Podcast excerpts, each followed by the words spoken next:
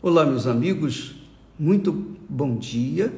Que Deus abençoe a todos vocês, mas abençoe da maneira como tem que ser abençoado. Ou seja, abrindo o entendimento, abrindo o entendimento de cada um de vocês, porque se não houver entendimento, discernimento espiritual, você não vai saber o que fazer da sua vida, em especial do seu coração. Ele vai ser, digamos assim, uma, um brinquedo na mão do diabo e você vai acabar perdendo o seu coração, a sua alma, ou melhor, a sua vida. Olha só o que, que o profeta Jeremias fala, que o Espírito Santo falou através dele. Lá no capítulo 4 e versículo 19, diz assim: Isso é o profeta escrevendo o que o Espírito Santo lhe deu obviamente o Espírito Santo falando do ser humano. Ele diz assim: Ah, entranhas minhas, entranhas minhas.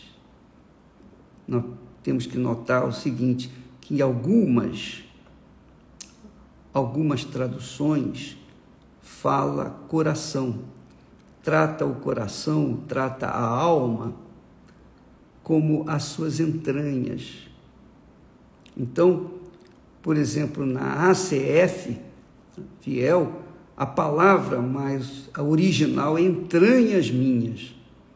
Mas nas Bíblias mais é, corriqueiras, nas mais atualizadas, é, há uma diferença. Eles colocam entranhas, por ser um, uma palavra assim meio difícil de, de compreender o sentido, então eles colocam coração.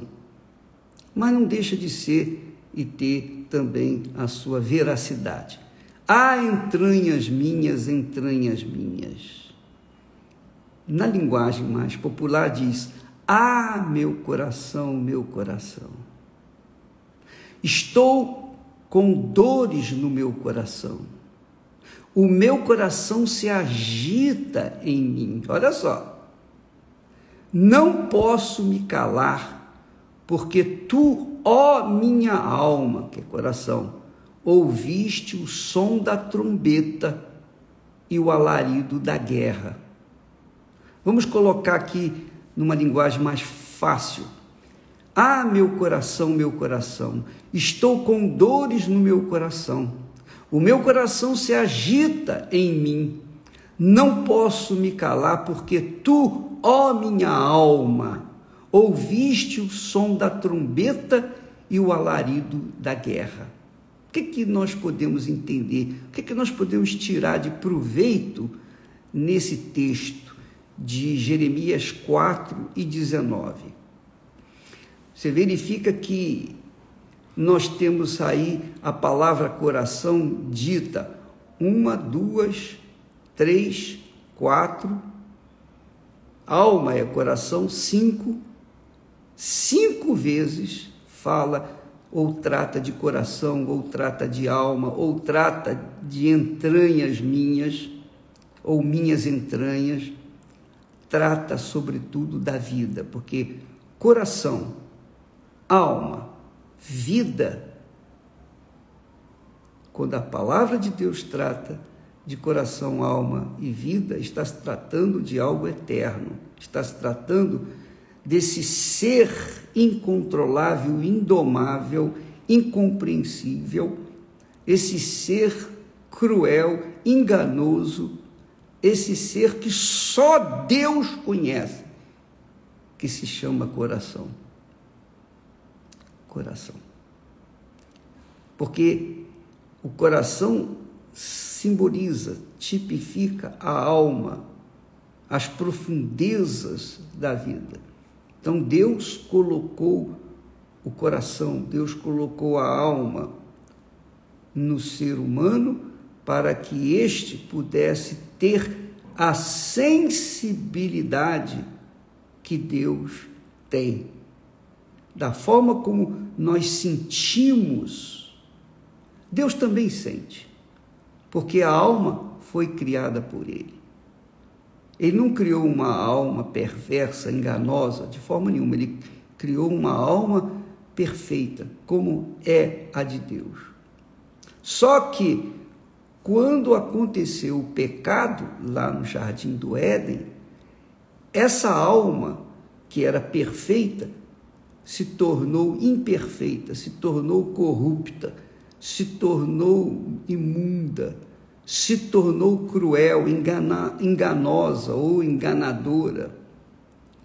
E aí a origem da humanidade foi um desastre. E por conta disso, a humanidade hoje é um desastre. Nós vemos que o mundo hoje é um desastre, uma corrupção total. Então, qual é a mensagem que nós extraímos desse texto? Veja que ele fala assim: Ah, meu coração, meu coração. Ah, meu coração, meu coração. Começa assim: Ah, meu coração, meu coração. Estou com dores no meu coração. O meu coração se agita dentro de mim. Não posso me calar, porque tu, ó minha alma, ó meu coração, ouviste o som da trombeta e o alarido da guerra. Então, o que que isso acontece? Quando o coração, o coração não foi feito para pensar, nem para raciocinar, nem para decidir. Deus deu o espírito humano para que este dirigisse o coração ou a alma, a sua vida. E este, então, conduziria o corpo. Então, nós temos espírito, que ocupa a cabeça, o intelecto, a razão, temos a alma, que conduz o corpo, que usa o corpo, e temos o corpo, que é subserviente da alma. Então, essa trindade, essa santa trindade criada por Deus, vivia em perfeita harmonia. Por quê? Porque o espírito, o espírito estava submisso à voz de Deus, ao espírito de Deus.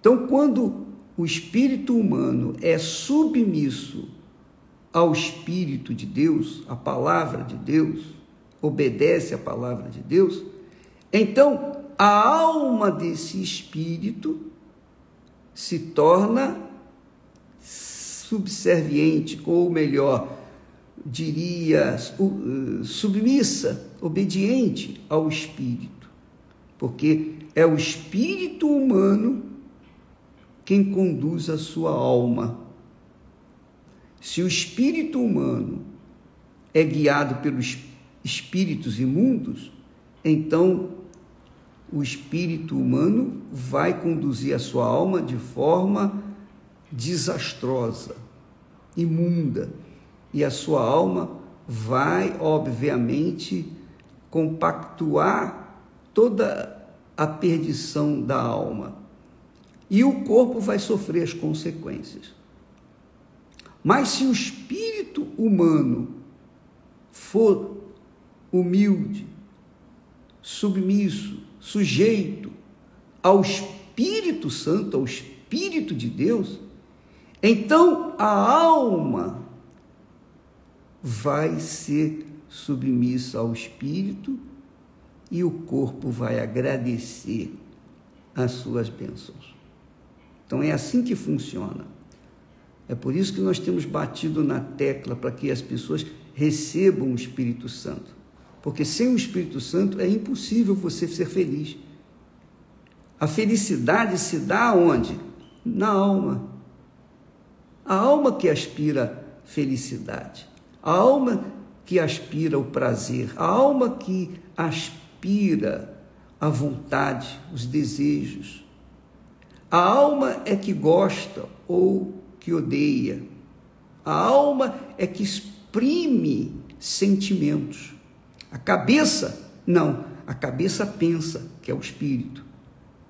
Então, quando o espírito pensa de acordo com a palavra de Deus, então a alma se submete ao espírito e, obviamente, ela vai conduzir o seu corpo aos pastos verdejantes. Então, quando nós vemos aqui, quando o profeta fala, ah, minhas entranhas, ou então, ah, meu coração, meu coração, estou com dores no meu coração, o meu coração se agita dentro de mim, não posso me calar, porque, ó minha alma, ó meu coração, ouviste o som da trombeta e o alarido da guerra. Quer dizer, quando a alma, quando o coração ouve o som da trombeta e o alarido de guerra, o coração não está ouvindo conselho, uma, não está ouvindo uma palavra que vem de Deus. Quando o coração ouve a trombeta, o som da trombeta, o alarido de guerra, está ouvindo tudo o que contraria sua vontade. Porque a guerra, a guerra, a trombeta, o alarido de guerra, assusta, apavora a alma, porque a alma não foi feita para pensar, ela foi feita para sentir. E ela sente o medo, o pavor, a, ela sente a dúvida, ela sente a intranquilidade, a insegurança, a ansiedade. Porque uma vez vindo a guerra, a alma se desespera. O que, que vai acontecer comigo? Diz a alma para si mesmo. O que, que vai acontecer comigo? Entende, minha amiga e meu amigo? Por exemplo, uma pessoa, quando uma pessoa tem depressão, é a alma que está sofrendo. Quando a pessoa vive na depressão, é a sua alma que está aflita, ela está ouvindo o que? O som da trombeta e o alarido de guerra. E quando isso acontece, o diabo aproveita e vem aquelas vozes: se mata, se joga, acaba com isso, vai descansar. O diabo usa os seus espíritos imundos para sugerir justamente o suicídio. Então é por isso que muitas pessoas, as pessoas depressivas, ouvem aquela voz: se mata, se mata, acaba logo de uma vez com isso, você vai descansar. Mentira, mentira.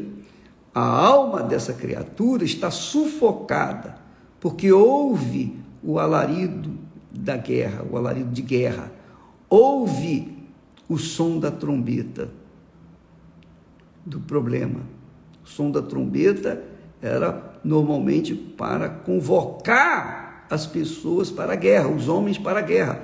Então, você há de convir, amiga e amigo, como, como a nossa alma corre riscos aqui neste mundo. E corre riscos por quê? Porque ela não se submete ao espírito humano porque ela é rebelde. Mas por que, que ela é rebelde ao espírito humano? Porque o espírito humano não é submisso ao espírito de Deus. E aí acontece esse desastre, essa convulsão. A alma humana só se submete ao espírito que é dirigido pelo Espírito Santo. Daí a razão porque o apóstolo Paulo fala: quem não tem o Espírito de Cristo, esse tal não é dele. Se alguém não tem o Espírito de Cristo, esse tal não é dele. justamente por isso. Porque quando a pessoa não tem o Espírito Santo, a vida dela vive debaixo do som da trombeta de guerra, do alarido de guerra. Vive sob a pressão das circunstâncias, das ansiedades, dos medos. Vive sob a pressão do inferno. Eu estava conversando com alguém e essa pessoa disse para mim, o bispo, eu tenho uma, um ente querido, essa pessoa, ela se formou em medicina, ela é muito inteligente, ela tem sucesso, ela vai excelentemente no seu trabalho, ela ganha bem, ela vive bem fisicamente, mas ela perdeu o seu segundo casamento e a sua alma está desesperada. A sua alma está empolvorosa. Por quê? Porque já é o segundo casamento e ela se acha destruída. Porque da forma como aconteceu com o primeiro casamento, está acontecendo com o segundo casamento. Da mesma forma, ao mesmo tempo que ela teve casada com o, primeiro, o mesmo tempo está acontecendo, está terminando o casamento com o segundo. E, obviamente, ela está apavorada. Obviamente, ela deve estar ouvindo o alarido da guerra. Obviamente, ela está ouvindo o som da trombeta. O coração dela está apavorado, porque, poxa, eu não dei certo na minha vida, eu não dei certo na minha vida eh, sentimental, no meu casamento. Eu, eu tenho sucesso na minha vida profissional, mas não tenho sucesso na minha vida sentimental. O coração dela está em polvorosa. Então, perdeu o primeiro casamento, o segundo casamento, por conta de traição. Então ela fica pensando, o coração dela diz assim: olha, se você casar outra vez, também você vai ser, vai ter, vai perder o seu casamento e a quarta. Quer dizer, ela já fica, por conta desses alaridos da guerra espiritual que ela tem travado, ela fica com medo para um próximo relacionamento. E é óbvio que isso acontece porque ela não tem o Espírito Santo ela não tem nenhum compromisso com Deus. Nenhum. Então, o coração dela tem, tem na feito sofrer, sofrer, sofrer, não do ponto de vista profissional, material, mas do ponto de vista exclusivamente sentimental. E tocou na vida sentimental, tocou no centro da vida da pessoa, no centro das suas paixões, dos seus sentimentos, das suas emoções. E a pessoa pode ter o mundo aos seus pés, mas se o seu coração ouve o som da trombeta, o alarido da guerra, se o coração ouve que a guerra está se aproximando dele, então ele não suporta, ele não aguenta. E aí a gente entende por que, que muitas pessoas têm sucesso numa determinada, determinada área de sua vida, mas são fracassadas na área sentimental. Mas não é isso que Deus propõe. Quando Deus criou Adão, criou também a Eva. E Deus instituiu o casamento. O casamento é a instituição mais sagrada que existe na face da terra. Ela é tão sagrada, tão santa quanto a própria igreja do Senhor Jesus. A igreja do Senhor Jesus. A igreja cujo cabeça é o Senhor Jesus e o corpo são os membros que estão agregados a ele, aqueles membros que foram selados com o Espírito Santo. Então, o que, que acontece na vida das pessoas? Isso é que tem acontecido muito. As pessoas investem no seu lado profissional.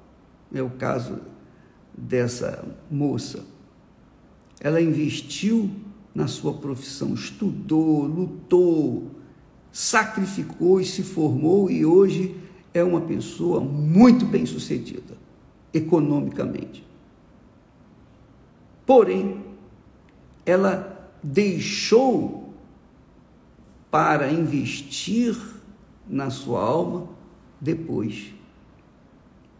Primeiro, ela investiu na sua posição social, da sua condição social. Depois, ela veio investir no quis investir no coração e já é tarde demais. Quer dizer, não é tarde porque agora ela pode, ela pode se entregar para o Senhor Jesus e buscar e, e ser batizada com o Espírito Santo e Deus vai fazer, obviamente, o milagre de, da construção de um casamento feliz. Mas primeiro, agora ela tem que priorizar o seu lado espiritual, porque se ela priorizar resolver o problema do coração, ela vai fracassar no terceiro casamento, e no quarto, e no quinto, etc, etc. Aí você pode entender por que, que Jesus ensinou: buscai primeiro o reino de Deus e a sua justiça. Quando a pessoa busca primeiro o reino de Deus e a sua justiça, ela fundamenta a sua vida na rocha, que é Jesus, que é o rei dos reis, que é o Senhor dos senhores. Aí sim, ele vai conduzi-la a um casamento de acordo com aquela criatura. Entendeu? Por isso que muitas pessoas têm sofrido, porque fundamentam primeiro, priorizam primeiro a sua vida profissional, o seu sucesso, priorizam as coisas materiais.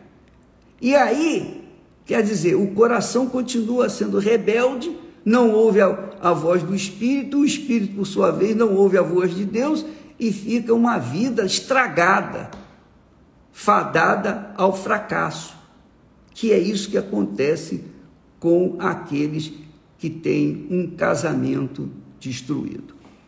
Ora, se você coloca o seu coração no seu devido lugar, a sua mente se submete à vontade de Deus, à palavra de Deus, ao Espírito de Deus, se há essa harmonia na sua vida, no seu coração, no relacionamento entre o seu coração e sua, o seu espírito, entre sua alma e o seu espírito, porque o seu espírito se submete ao espírito de Deus, então você pode ter certeza, o seu corpo vai agradecer. A sua vida por inteiro, espírito, alma e corpo vão se enquadrar dentro da vontade de Deus, você vai ser uma pessoa feliz.